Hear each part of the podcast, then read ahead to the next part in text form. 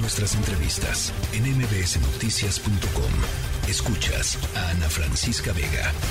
les quiero platicar sobre un lugar eh, extraordinario, muy cerquita aquí de la Ciudad de México. Es el Santuario El Nido. Tiene más de 50 años de experiencia reproduciendo especies en peligro de extinción. Son siete hectáreas cerradas, eh, pues en medio del área metropolitana, un verdadero oasis en Ixtapaluca, que está enfrentando una crisis alimentaria importantísima. Eh, no pueden alimentar ya eh, a los animales. El nido vive de las entradas de la gente que va a ver pues a todos estos animales. De verdad es una experiencia maravillosa. Así es que el nido está pidiendo ayuda para poder hacer frente a esta contingencia.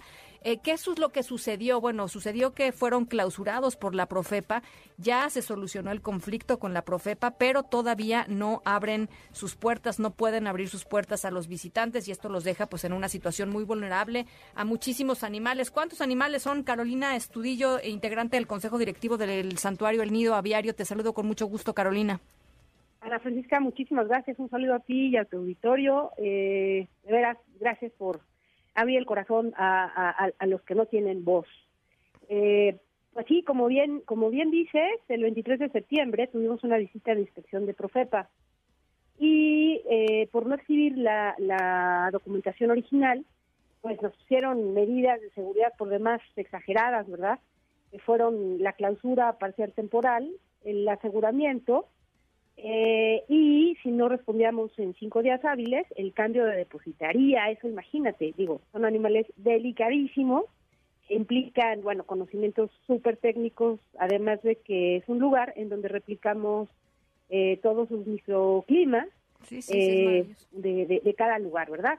Ya dimos, como bien dice, cumplimiento a, todo, a todos los eh, eh, documentos y requisitos el, el 29 de septiembre este, y nada más estamos en espera, ¿verdad?, de la respuesta. La autoridad, eh, incluso te comento, ya se quemaron los plazos de respuesta y seguimos esperando, ellos siguen haciendo mutis, enviamos una tarjeta informativa eh, a la doctora Blanca Alicia Vera, la, procuradora, y bueno, hasta ahorita eh, pues no, no, ha habido respuesta.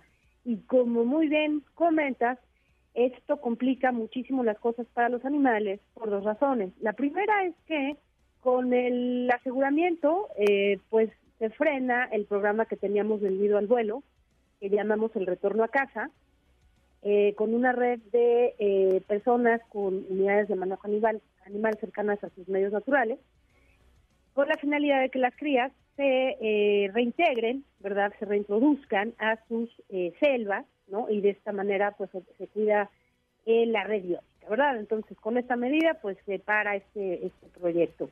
Y el segundo gran obstáculo es, efectivamente, la, la función educativa, que persigue el cambio de relación, genera, generar nuevas actitudes a los animales que son seres sintientes, son compañeros de planeta en vez de objetos, eh, pues no puede ser, ¿no? Por, por la clausura. Eh, brevemente te comento, hemos tenido una respuesta de la comunidad de Ixtapaluca increíblemente conmovedora, porque van niños, eh, familias, personas a donar alimento el alimento necesario que está publicado pues en, nuestro país. Ah, yo he tenido oportunidad, Carolina, de ir al nido. La verdad es un lugar extraordinario. Eh, y, en una de las visitas que, tuve, pues eh, el honor de, ir al nido, me explicaban la, cantidad, las toneladas de alimentos que se que se consumen diariamente, porque eh, son muchísimos los animales que están ahí. me, acuerdo de muy bien de la papaya. Eran eran toneladas de papaya las que se tienen que consumir este para muchos de, para muchas de estas aves no nada más hay aves eh, pero es un lugar de verdad maravilloso y yo nada más te quisiera preguntar eh, tú dices la Profepa hace mutis eh, pero digamos ya se venció el plazo en donde tenían que haber respondido para que ustedes puedan abrir y empezar a generar otra vez los ingresos que les permitan pues comprar todos estos toneladas de alimentos diarios ¿Hay algún otro recurso que les quede a ustedes, Carolina? Digo, más allá de salir a medios de comunicación como en este momento. Claro que sí, sí, sí, nos quedan eh, diversos recursos eh, jurídicos, pero evidentemente siempre vamos a optar eh, por, por una solución pues pacífica, ¿no? Pacífica y en orden y con transparencia. ¿Por qué? Pues porque ya ahorita llegamos a una situación en la que nos sentimos como en la Edad Media, ¿verdad? Sitiados, estamos sitiados. y, y, esto, bueno, genera toda clase de, problemas, ¿verdad? Para poder seguir manteniendo el arca. Como tú bien dices, hay animales que no vas a ver en ningún otro lado, ¿no? Bueno, eh, quetzales, ¿no? Hay unos quetzales maravillosos que ustedes, eh, creo que son los primeros eh, en, en México que lograron reproducir quetzales en cautiverio. En el mundo, Ana En el mundo, bueno, en el mundo. Oye, qué maravilla que, que, pudiste visitarnos. Aprendí mucho, ¿ves? Te fijas, aprendí, puse mucha atención. qué honor, de verdad, qué honor. Y te comento, eh, eh como bien dices, se funda en el 1971, esto quiere decir 20 años antes de Profeta, ¿no? Y durante, desde que nace eh, la pequeña Profeta, hemos recibido animales decomisados eh, y los hemos atendido y los hemos eh, eh, pues sanado, etcétera. Eh, y hemos tenido excelente relación, ¿no? Nada más que en esta ocasión, es increíble. bueno, ¿qué sucede? ¿Qué sucede, verdad? Este, la misma autoridad cuyo principio rector debe ser el interés superior del animal, de los animales, pues no sabemos, ¿verdad? No sabemos qué, qué pasa y por eso nos atrevemos a pedir auxilio. A ver, yo, recuerdo, yo recuerdo Carolina que durante la pandemia eh, y rápidamente para para cerrar durante la pandemia eh, había un programa en donde la gente podía comprar su entrada.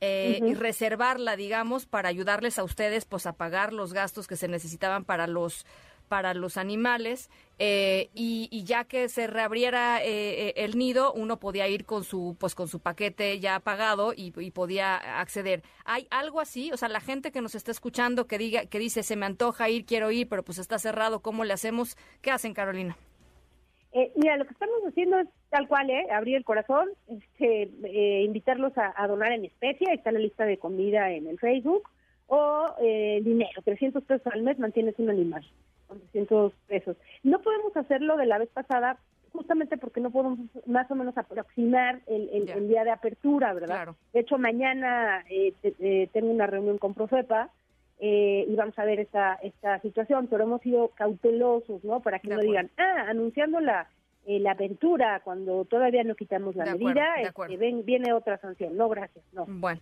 pues Carolina, este, vamos a estar muy pendientes a la gente que nos está escuchando. En cuanto abran eh, el nido, vayan a visitarlo. Es un espacio hermoso en la mitad de Iztapaluca. Es, sorprendente lo que han logrado hacer ahí en, tantísimos años. Y yo te agradezco mucho eh, estos minutos. Estamos al pendiente de este tema, Carolina. Muchísimas gracias, Ana Francisca, de todo corazón. La tercera de MBS Noticias.